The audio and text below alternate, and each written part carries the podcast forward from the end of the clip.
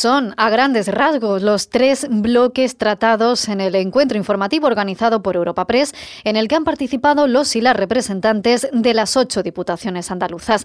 En cuanto a la interlocución con el gobierno andaluz, la vicepresidenta de la Diputación de Sevilla, Ana Isabel Jiménez, y el presidente de la Diputación de Cádiz, Juan Carlos Ruiz Boix, señalan que desde los primeros momentos de la pandemia no se ha retomado un diálogo que consideran esencial para escuchar los problemas de los municipios y aportar soluciones. Necesitamos esa interlocución directa eh, con todas las administraciones, todas las instituciones, la tenemos con las diputaciones, la necesitamos también con la Junta de Andalucía.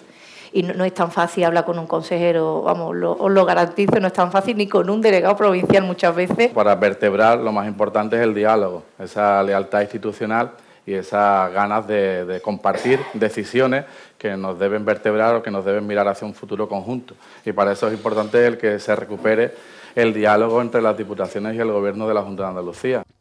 Otro de los asuntos más abordados en este encuentro ha sido el de la financiación. Los distintos responsables de las diputaciones han reclamado un papel más activo de las corporaciones locales y provinciales en el debate por la financiación.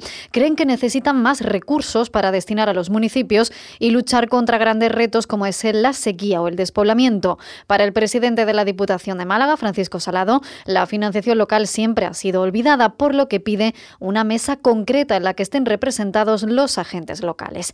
En este punto reclama un papel más reivindicativo de las federaciones de municipios, tanto la española como la andaluza. Y en cuanto a la patrica, defiende que aunque debe crecer más, se ha aumentado en un 10% después de años congelada.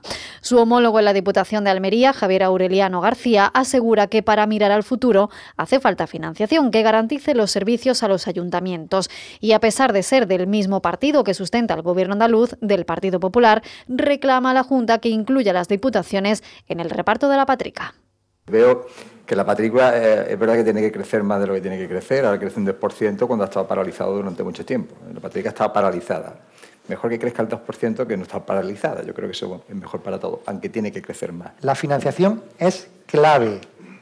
Creo que las diputaciones tienen que participar de la financiación de la patrica. Hasta ahora las diputaciones no han recibido esa financiación y creo que deben recibir financiación de la Junta de Andalucía de forma incondicional, no condicionada. Y lo reivindico. Y la Junta de Andalucía está abonando mi mismo partido. Los presidentes de las Diputaciones de Córdoba y Granada, Antonio Ruiz y José Entrena, respectivamente, ponen en valor estas instituciones, sobre todo a la hora de atender las peculiaridades de cada territorio. Aseguran que, de no ser por ellas, no se podrían cubrir servicios básicos esenciales en los pequeños municipios que componen estas administraciones provinciales. Hay municipios que no podrían afrontar ni siquiera cuestiones de servicios tan básicos como el suministro de agua potable o la recogida, transporte, reciclaje de los residuos sólidos urbanos, de la basura, si no fuese por el papel de las diputaciones. Nosotros tenemos 174 municipios, 6 entidades locales autónomas, 180 en total. De los 180, 170 son de menos de 20.000 habitantes, o sea que entran en el nudo gordiano de lo que es nuestra competencia primera que tenemos como instituciones provinciales, que es la asistencia técnica, económica y jurídica.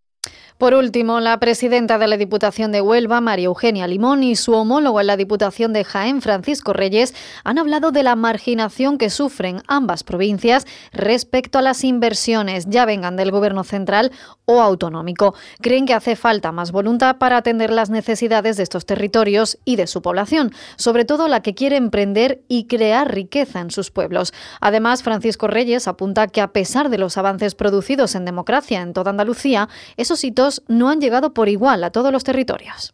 Estamos apostando para de alguna forma diferenciarnos con el resto y que lo que es el territorio de, Huelva empiece pues también a marcar esa diferencia. Tenemos que convertir pues, todas esas debilidades o todas esas amenazas que tiene nuestro territorio, como es la falta de infraestructura, eh, la, la, sequía y otros muchos más aspectos, en oportunidades. Desde la provincia de Jaén nos sentimos orgullosos de nuestra tierra del avance y la evolución que ha tenido nuestro territorio, aunque también somos conscientes de que el desarrollo no ha sido igual en todo el territorio andaluz, que a pesar de los avances que, hemos, que se ha producido, existen sin duda a día de hoy diferencias.